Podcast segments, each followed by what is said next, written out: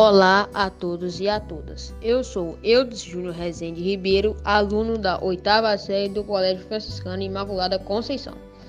Bem-vindo a mais um episódio do nosso podcast Mito ou Lenda. Hoje contarei para vocês a lenda da Vitória Régia.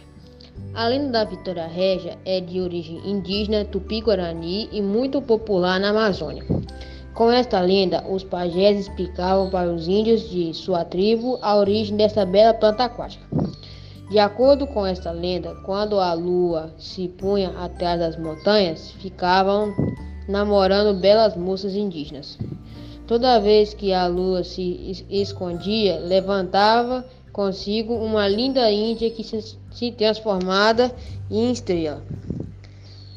Numa linda e iluminada noite, Nayá viu o reflexo da lua no lago, acreditando que a lua se aproximava para levá-la, atirou-se nas águas e desapareceu. A lua, que ficou impressionada com o ocorrido, resolveu transformar a Índia numa linda planta aquática, a Vitória Régia.